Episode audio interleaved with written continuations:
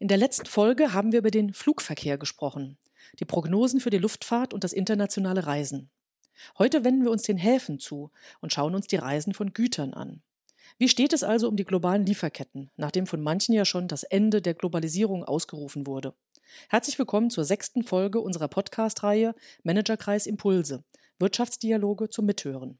Mein Name ist Marion Ohnesorg, ich leite das Team des Managerkreises in der Friedrich-Ebert-Stiftung und ich begrüße Sie zum heutigen Thema Corona und Container. Wie steht es um Häfen und globale Lieferketten? Containerumschlag ist deshalb spannend, weil er ein wichtiger Indikator für den weltweiten Handel ist. Der Container ist der Lastesel des Welthandels, schrieb die Neue Zürcher Zeitung vor ein paar Tagen. Wie steht es um diesen Lastesel? Oder wo ist er vielleicht auch stecken geblieben? Fakt ist ja, dass der internationale Warenverkehr zu großen Teilen per Schiff abgewickelt wird. Häfen sind dabei Teil eines komplexen Geflechtes mit Anschluss an Eisenbahn und Straße. Wir möchten heute wissen, inwieweit die Häfen und der Containerumschlag in China und hier in Deutschland wieder angelaufen sind und natürlich auch, wie die Prognosen sind. Dazu geht unser Blick heute in den Hamburger Hafen. Ich begrüße ganz herzlich Ingo Eckloff, Vorstand von Hafen Hamburg Marketing und Sprecher des Managerkreises Nordost. Herzlich willkommen nach Hamburg. Ja, moin, moin aus Hamburg. Jürgen Niemann wird das Interview mit ihm führen. Er ist Geschäftsführer und Gesellschafter bei der Personalberatung Belo Tippmann. Im Managerkreis fungiert er als Sprecher der Region Berlin-Brandenburg. Hallo nach Berlin. Hallo aus Berlin-Mitte. Und es geht auch gleich los. Lieber Jürgen, du hast das Wort. Lieber Ingo, ich fange grundsätzlich an. Welche Folgen hat Corona für den weltweiten Warenverkehr? Kann man das jetzt schon sagen? Ja, man sieht das eigentlich schon sehr deutlich.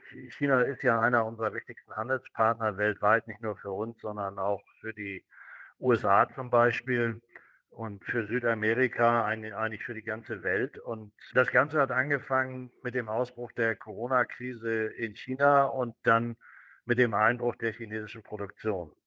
Äh, nun ist es immer so, dass wer mit China zu tun hat, weiß das am Anfang des Jahres in China die Produktion stillsteht, weil Chinese New Year gefeiert wird. Ja. Das sind ungefähr drei Wochen, in denen fast alle Chinesen in ihre Heimatorte fahren. Und die Regierung hat, als die Pandemie ausbrach, einfach die Anweisung gegeben, Chinese New Year wird verlängert. Und man wollte die Reisetätigkeit im Land unterbinden. Mit anderen Worten, die Produktion war dann nicht drei Wochen, sondern ungefähr sechs Wochen unterbrochen. Und das haben wir hier in Europa erst mit Verspätung gemerkt. Mit Verspätung deswegen, weil die Schiffe ja so lange unterwegs sind. Also die fahren ungefähr 35 Tage von Asien nach Nordeuropa. Und das fing erst im März an, sich hier auszuwirken. Zumal wir zu dem Zeitpunkt noch einen anderen Effekt hatten. Die Terminals waren alle voll, weil viele Schiffe, die vorher losgefahren waren, Verspätungen hatten aufgrund von stürmischer Wetterlage und insofern haben wir das zu Anfang noch nicht gemerkt, aber das hat sich langsam aufgebaut. Ja, und Ingo, sage mal, was heißt das jetzt konkret heute für die europäischen oder besser für den Hamburger Hafen? Wir reden ja über Hamburg heute auch. Also wir haben dann gemerkt, weil die Reedereien reagiert haben, dass der Umschlag weniger wird. Also mhm. wenn man sich das erste Quartal anguckt, war es im Januar noch sehr verhalten. Februar war noch nicht so schlimm. Im März ist es dann richtig losgegangen. Die haben sogenannte Blank Sailings gemacht. Blank Sailings sind einfach herausgenommene Linienverkehre.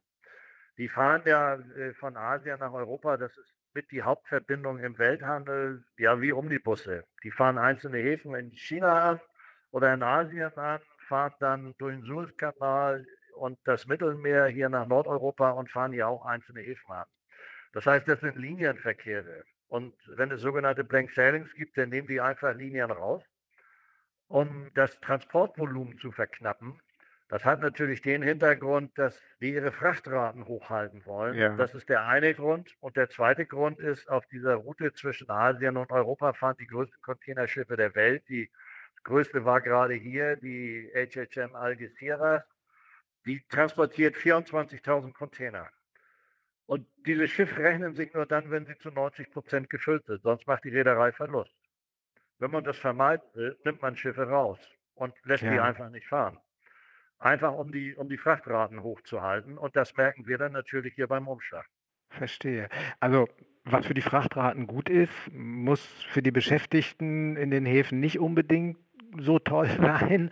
Hattet ihr Kurzarbeit in den Hamburger Hafengesellschaften? Also die, die großen Terminals hatten keine Kurzarbeit, die haben sich alle darauf eingestellt, weil man auch die Schichten geteilt hat, damit man überhaupt keine Ausfälle hat. Wenn es in einer Schicht eine Infektion gegeben hat, war immer noch eine zweite Schicht da. Das wurde auch strikt darauf geachtet, dass die sich nicht begegnet sind, damit man keine Ansteckungen hatte. Und bei kleineren Firmen hat es Kurzarbeit gegeben. Aber was wir in Hamburg und in Bremen haben, sind die sogenannten Gesamthafenbetriebe.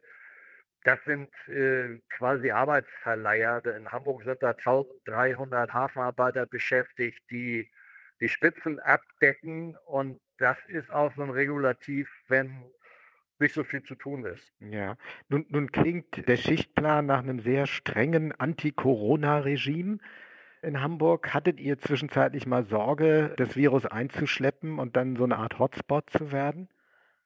Also eigentlich nicht. Wir haben äh, zwei Fälle gehabt, wo Personal an, an Bord von Schiffen erkrankt war. Beide Schiffe sind aus Afrika gekommen. Die sind hier in Quarantäne gewesen. Das ist in der Schifffahrt nichts Besonderes. Das hat man in früheren Jahren auch. Da wurde der sogenannte blaue Peter gehisst. So. Dann wusste man, man, man darf nicht an Bord dieses Schiffes gehen. Wir haben hier den Hafenärztlichen Dienst, der da sehr genau darauf geachtet hat. Die Reedereien haben da sehr genau darauf geachtet. Die haben die Mannschaften in bestimmten Häfen nicht von Bord gehen lassen. Und die Länder, wo die Schiffe hinfuhren, da durften die auch nicht von Bord gehen. Das hat andere Probleme gemacht, weil man die Mannschaften nicht austauschen konnte, weil auch keine Flugverkehre stattfanden, damit die nach Hause geflogen werden können. Das ist dann ein Problem auf einer anderen Ebene gewesen. Aber wir haben da keine Probleme eigentlich gehabt und wir haben auch keine Angst gehabt, weil es hieß, ja, das würde ja an irgendwelchen Gegenständen sein, wenn die Container ausgeladen werden. Ich meine, das ist jetzt nachgewiesen, dass das auf Gegenständen nach einer gewissen Zeit abstirbt. Und wenn man 35 Tage fährt, ist der Zeitraum lang genug. Ja, der blaue Peter ist vermutlich ansteckende Krankheit an Bord, nicht? Ja, genau. Also früher wurde sowas gerissen. Ich weiß nicht, ob das heute noch der Fall ist, aber, aber die Reedereien haben da auch alle sehr genau drauf geachtet. Ja, nun hat man, äh, Ingo, ein bisschen den Eindruck, so langsam aber sicher kommt der Welthandel moderat wieder in Schwung, zumindest so von außen hat man den Eindruck. Aber wie ist denn jetzt der Ausblick für gerade für die Häfen als Knotenpunkte des Welthandels? Also das ist sehr unterschiedlich. Also man muss zunächst mal feststellen, dass die Häfen in der Krise tadellos funktioniert haben. Ja. Auch der Hafenhinterlandverkehr hat tadellos funktioniert. Es gab äh, Lkw-Staus an den Grenzen. Der Hamburger Hafen ist der größte Eisenbahnhafen Europas. Wir haben diese Probleme nicht in dem Maße gehabt, weil die Züge grenzüberschreitend fahren durften. Mhm. Da ist dann ein Zugführer, der 84 Container äh, befördert und ansonsten hat man da in jedem Lkw einen Fahrer sitzen. Also das ist auch eine Risikominimierung gewesen in dieser Situation die Häfen, so wie wir und Rotterdam, die ihren Schwerpunkt im Asienverkehr haben, also China macht in Hamburg 29 Prozent des Containerumschlags aus, die haben erhebliche Umschlageinbußen hinnehmen müssen. Das wird sich erst am Ende des zweiten Quartals, wenn wir die Zahlen haben wir noch nicht insgesamt, wird sich das äh, rausstellen und es wird sich auch ins dritte Quartal fortsetzen, dass wir da Verluste haben. Die liegen, ich schätze, im zweiten Quartal bei über 10 Prozent und im dritten Quartal wird es ungefähr genauso sein. Das heißt, wir wissen, dass wir in 2020 ein schlechteres Ergebnis haben werden als 2019. Und dann hängt es aber auch von den Fahrtgebieten ab. Mhm. Wo wir überhaupt keine Verluste bisher haben, ist der USA-Verkehr. Das ist bei uns der zweitstärkste Verkehr, den wir haben. Der hat sogar im ersten Quartal noch um 8% zugelegt. Und in Südamerika muss man sich angucken, die Westküste hat um 21% zugelegt, die Ostküste um 13% verloren. Das ist Brasilien mit einer unheimlich hohen Quote an, an Corona-Fällen und äh, auch riesigen wirtschaftlichen Problemen. Und äh, auch der innereuropäische Verkehr hat sich sehr unterschiedlich entwickelt.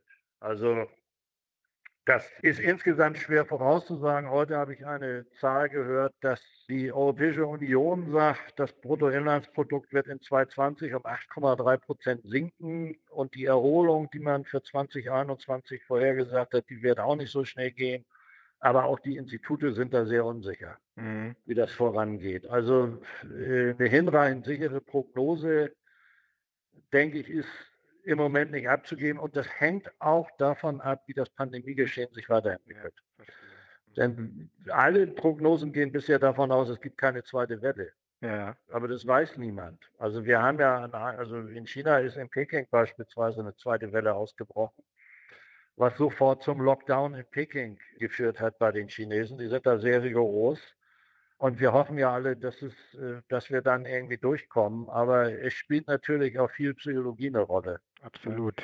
Gerade was das Thema Konsum angeht, das ist ja so ein Punkt, wo auch unmittelbar der Transport dranhängt und die Logistik dranhängt. Denn wenn die Leute keine, keine Kleidung kaufen beispielsweise, dann wird auch nichts produziert und nichts transportiert. Ja. Gibt es Krisenszenarien, dass sich der Hamburger Hafen auf diese oder jene Situation vorbereitet, auch möglicherweise in Abstimmung mit anderen europäischen Nordseehäfen? In Wahrheit nicht, aber wir sind krisenerprobt. Okay. Wir haben 2008, 2009 bei der Finanzkrise haben wir einen Einbruch um drei Millionen Toll gehabt, also drei Millionen Container weniger umgeschlagen hier innerhalb eines Jahres. Ich hoffe nicht, dass es so schlimm wird, aber das hängt auch eben davon ab, wie die weitere Entwicklung da aussieht. Aber insgesamt ist es so, dass das Hafengeschäft ohnehin ständigen Veränderungen unterworfen ist. Es finden ja auch Marktverschiebungen in Asien statt. Produktionsverlagerungen von China in andere Länder. Vietnam ist so ein Kandidat. Ja. Die haben eine junge, gut ausgebildete Bevölkerung, die können auch im Elektronikbereich tätig sein. Die verdienen aber nur ein Drittel so viel wie die Chinesen inzwischen verdienen. Ja. Und das führt zu Produktionsverlagerungen in Asien und damit auch zu einer rasanten Verlagerung von Märkten. Und da müssen wir uns ohnehin immer drauf einstellen, auf solche Sachen. Und da sind eigentlich alle Häfen am Ball. Da nehme ich mal, Ingo, so als Quintessenz aus unserem Gespräch mit. Es ist eine harte Zeit für den Hamburger Hafen. Es ist unzweideutig eine Krise.